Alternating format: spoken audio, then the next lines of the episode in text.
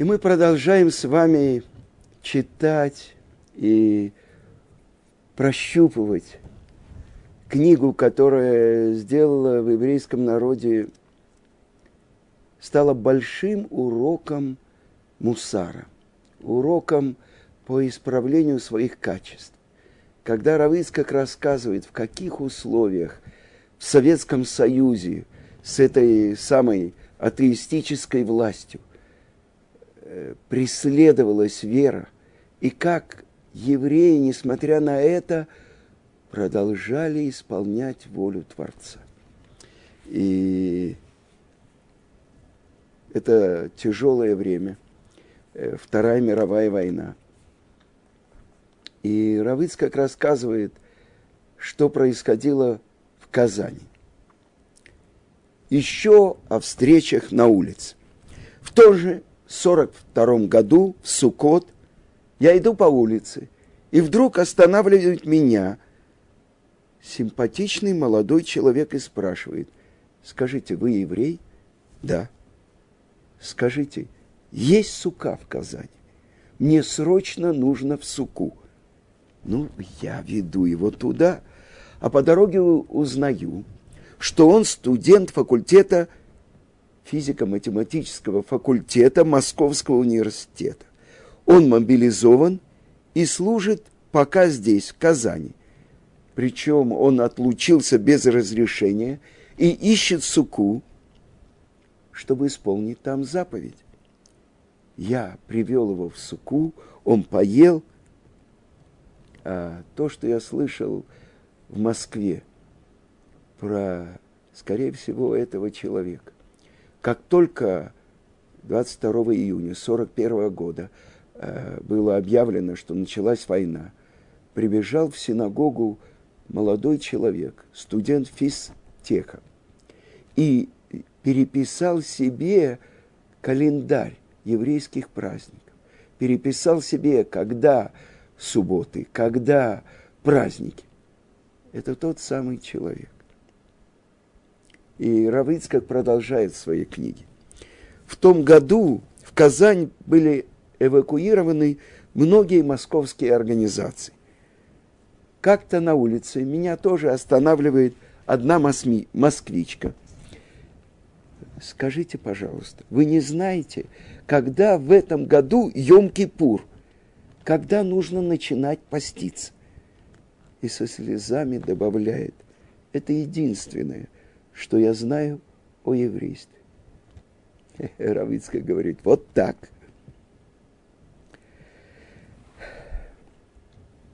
Уже после моей женитьбы появилась эвакуированная женщина и у нас в доме. Звали ее Маша, тихая религиозная старушка. Все ее близкие погибли, и она ходила по домам и просила подаяния я спросил у своей жены, может быть, мы можем взять ее к нам. И она согласилась. Мы прописали Машу у себя. Вы, наверное, не знаете, что такое прописка. А в свое время в этой стране она, можно сказать, решала судьбу. Каждый гражданин суд... страны должен был иметь определенное место жительства. И это место указывалось у него в паспорте. А получить право на жилье, на проживание в каком-то городе было не так просто. И так Маша стала жить с нами. Мы полюбили ее, а она полюбила нас. Маша помогала нам с женой растить и воспитывать наших детей. Вообще она так много для нас сделала, и я, и мои дети многим ей обязаны. И нам даже с женой удалось выхлопотать для Маши какую-то пенсию. Когда в 60-м мы вынуждены были уехать в Ташкент, Равицкак пишет, уехать. Он бежал, потому что была угроза, что его лишат родительских прав, а детей заберут в детдом. И он был вызван в КГБ. И он ночью сел в поезд и отправился в Москву. Но это отдельная история. Когда мы перебрались в Ташкент, Маша осталась в нашей квартире одна. А потом она совсем состарилась. И добрые люди поместили ее в дом престарелых где-то под Казанью. Я старался поддерживать с ней связь из Ташкента. А когда она умерла, мне дали телеграмму, и я приехал и перевез ее тело в Казань и похоронил как положено по-еврейски. И до сегодняшнего дня я отмечаю годовщину ее смерти. Йорцит. Случай не исключительный. Война лишала людей дома и близких, а порой приводила под чужой кров, где они, старики и дети, находили новую семью. И здесь приводится рассказ Софы Лернер дочери Владимира и Лизы Кругляков, близких друзей Равыцкака еще по Ташкенту. Она пишет, вы знаете историю о том, как он опекал одну старушку в Казани. Он ведь очень тяжело работал. А когда приехал в Ташкент, он отдавал большую часть своей зарплаты, чтобы не работать в субботу. Э, там он работал на бетономешалке, где все делалось вручную. Жили Зильберы тогда очень скромно. И вот когда под Казани умерла эта старушка, которую он опекал, Равицкак взял авансом зарплату на полгода вперед. И на эти деньги прилетел в Казань и похоронил старушку на еврейском кладбище. Когда мой папа узнал об этом, он, конечно, старался ему помочь. И вот еще одна история, которая происходила там же, в Казани во время войны. Рав Ицкак Сандак. Э, в начале войны –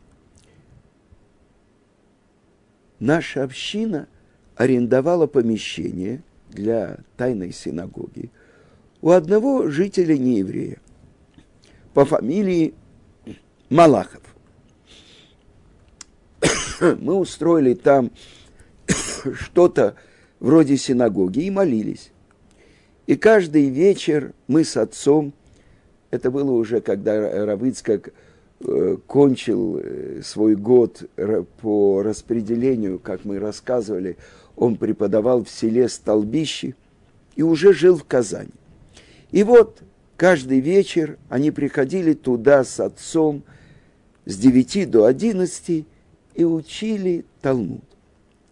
А на скамьях лежали больные люди, беженцы из разных городов, которым негде было ночевать, кроме как на лавках в синагоге. И все были очень голодные. Мы бы дали им хлеба, но у нас у самих его не было. И вот в тот вечер в синагоге находится, может быть, 11-12 беженцев. И все лежачие больные. И где-то после 10 вечера входит какой-то высокий худой человек берет сидур, молитвенник, и молится вечернюю молитву. Помолившись, этот незнакомец оглядывается вокруг и выходит. Минут через двадцать он возвращается с буханкой хлеба в руках. Килограмма два хлеба, не меньше. По тем временам это целое состояние подходит к одному лежащему, протягивает ему буханку и 50 рублей. Столько тогда стоил килограмм картошки. Уходит, еще раз возвращается через 20 минут и второму дает то же самое. И так каждому лежащему он дает буханку хлеба и 50 рублей. Кто это может быть? Несомненно, это пророк Ильяу. И он приходит и в другие вечера. Мы не знали, кто он, а спрашивать было тогда не принято. Любознательными тогда были только доносчики. И вот незадолго до Песака этот человек приходит к нам домой и немного рассказывает о себе. Исаак Зусманович Сандок. Сандек. Мы звали его Рав Ицкак Мильнер. Э, на идыше Мильнер означает мельник. Он был родом из белорусского города Могилева. Очевидно, он занимал там какой-то важный пост. Но когда началась война, ему дали машину и поручили вывозить людей. Он вывез кого смог, а свою семью не успел. И его жена и трое его детей были убиты немцами. И вот теперь он один. И он говорит моему отцу, что ему негде провести Песах. Ну, нам стало неудобно. У нас вообще не было еды. А он говорит, не беспокойтесь, еду я принесу. И он принес мацу и даже немного мяса и провел у нас первый седер праздника. Ждем его завтра утром, его нет. Ждем его на второй седер – опять не пришел. Мы начали беспокоиться. Может быть, что-то с ним случилось. А потом узнали. Рав Ицкак, он работал мельником. И он собирал мучную пыль, которая браковалась и в дело не шла. А пыли было много. И он выпекал из нее хлеб. Строго по еврейским правилам. И отделял халу часть от теста. Этот хлеб и раздавал Рав Ицкак людям. Многие в то время богатели на мельничном деле, но Рав Ицкак остался бедняком. Он ведь все раздавал. Разузнав, кто нуждается, он так же, как нам, зашел еще в 4-5 мест, приносил еду на весь седер, а приходил только на одну трапезу. У нас он был на первом седере, а у кого-то утром, а у кого-то на второй день праздника. Это был необыкновенный человек. Каждый год, 24 ава, я отмечаю годовщину его смерти. Йорцайт. Сказать правду, я перед ним страшно виноват. И э, не могу ничего поправить мне следовало послушаться моей матери. А я не послушался.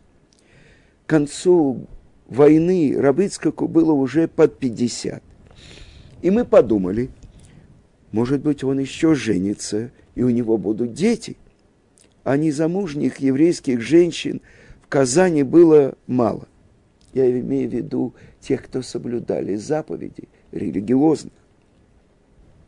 И вот с одной такой религиозной женщиной, лет 36, я предложил Рыбыцкуку встретиться. Они встретились два или три раза, а он молчит. Мама сказала, Ицкак, раз он молчит, не надо его уговаривать. При сватовстве не уговаривают. Но я боялся, что через год-два ему уже будет поздно жениться. А он ценил мое мнение. И вскоре они поженились. И не то чтобы под нажимом, но все-таки я немножко его убеждал. Этот брак не был счастливым. Новая жена Сандека несколько лет болела и умерла. И детей у них не было и Рав Ицкак так и остался бездетным.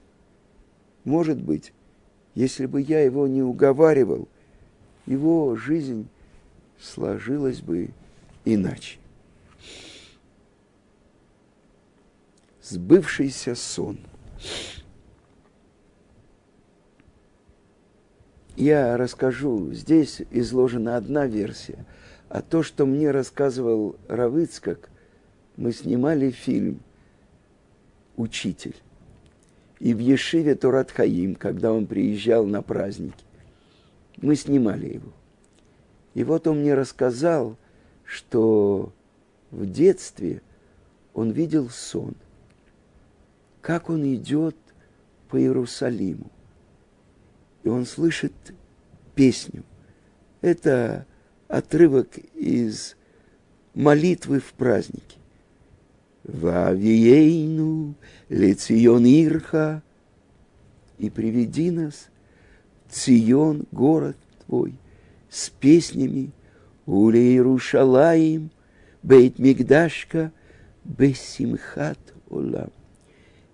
И вместо твоего храма с вечной радостью. Я спросил его, а кто пел? Он говорит, я не знаю, голос. Это мини-пророчество. Ведь то, что сделал Равицкак в Израиле, он стал отцом поколения Балей Чува, которые выросли в Советском Союзе, которые про свое еврейство знали только по записи в паспорте. Какая-то пятая графа. Он стал нашим отцом, он стал нашим проводником. Это то, что ему показали в детстве. А есть другой вариант, то, что приводится в этой книге, что, а может быть, он видел это несколько раз. Я прочитаю то, что написано в конце третьей главы. Сбывшийся сон. Не помню, когда точно. Незадолго до моей женитьбы мне приснился памятный сон. Во сне я с удивительной ясностью ощущал себя в Иерусалиме. Я иду по святому городу, и в ушах у меня звучит эта молитва, которую уже две тысячи лет евреи читают в празднике. И приведи нас в Цион, город твой, с песнями, и в Иерушалаем место твоего храма с вечной радостью. Напев молитвы мне был незнаком. Он повторился несколько раз. Я до сих пор могу его напеть. Уже здесь, в Иерусалиме. Я расскажу вам, что когда мы делали этот фильм, и в, Иерусалим, э, в Москве я преподавал в Ешеве Турат Хаим. И один из э, людей, известный московский композитор, он отвечал за всю музыкальную часть очень популярного театра московского «Современник», и он начал приближаться к заповедям. И я помню, это был уже ночью, у меня был рейс Эляля в час ночи. И где-то в 8-9 вечера я позвонил ему и сказал, мы записали отрывок, Равицкак напевает ту мелодию, которую ему открыли во сне, про то, что он в Иерусалиме, и радость от того, что он приближается к отстроенному храму. И я сказал, мне бы нужно было, чтобы эту мелодию записали. И это будет лейтмотивом э, всего фильма, который мы назвали «Учитель». Учитель жизни. Это не просто учитель математики, астрономии, а учитель, который оказался учителем в нашей жизни. И он сказал, я беру такси, я еду – Через 40 минут он уже был и смотрел этот отрывок. И он записал эту мелодию. Кто пел? Я не знаю. Голос. Как сказано в Вавилонском Талмуде в трактате Брахот, что есть сны, которые несут одну шестидесятую пророчество. И то, что открыли Равыцкаку, человек, который готов ради освящения Творца, ради исполнения каждой из заповедей отдать жизнь. Ему открывают то, что его ждет. Ведь Равицка, когда он приехал в Израиль, ему было уже за 50. И он сделал, может быть, самое главное дело своей жизни. Он стал проводником для поколения Баалей Чува. Когда за год до его смерти мы праздновали выход этой книги, чтобы ты остался евреем. Там было около тысячи семей Баалей Чува. И, как говорила Рабанит Зильбер, все эти русскоязычные Баалей Чува у него на шее и у меня на голове. Потому что его дом был всегда открыт. Звонили и ночью, советовали с ним, приходили, когда приходили. Это то, что открывается. Тот, кто удостоился этой роли, которую ему э, назначил один из глав еврейского народа, Рав Ицкак Гутнер, ты должен стать Хофецхаймом, новым Хофецхаймом для русских евреев. А Хофецхайм, Саба Кадиша, он возглавлял всех евреев Европы перед катастрофой.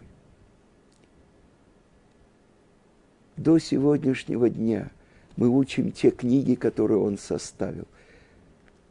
После его смерти на чердаке нашли огромные корзины с его открытиями в Торе. Почему же он их не напечатал? Он печатал только те книги, которые необходимы для еврейского народа. И эта книга, которая стала путеводителем для соблюдающих евреев. Если то, что описывает Равыцкак, в стране победившего атеизма, эти люди с самопожертвованием соблюдали все заповеди. Мы, когда нам все разрешено, открыты ешивы, колели, синагоги – насколько это обязывает нас. И это то, что открыли моему учителю в детстве или перед свадьбой, или, может быть, дважды он видел этот сон. И приведи нас в Цион, город твой, с песнями, и в Ярушалаем, место храма твоего, с вечной радостью.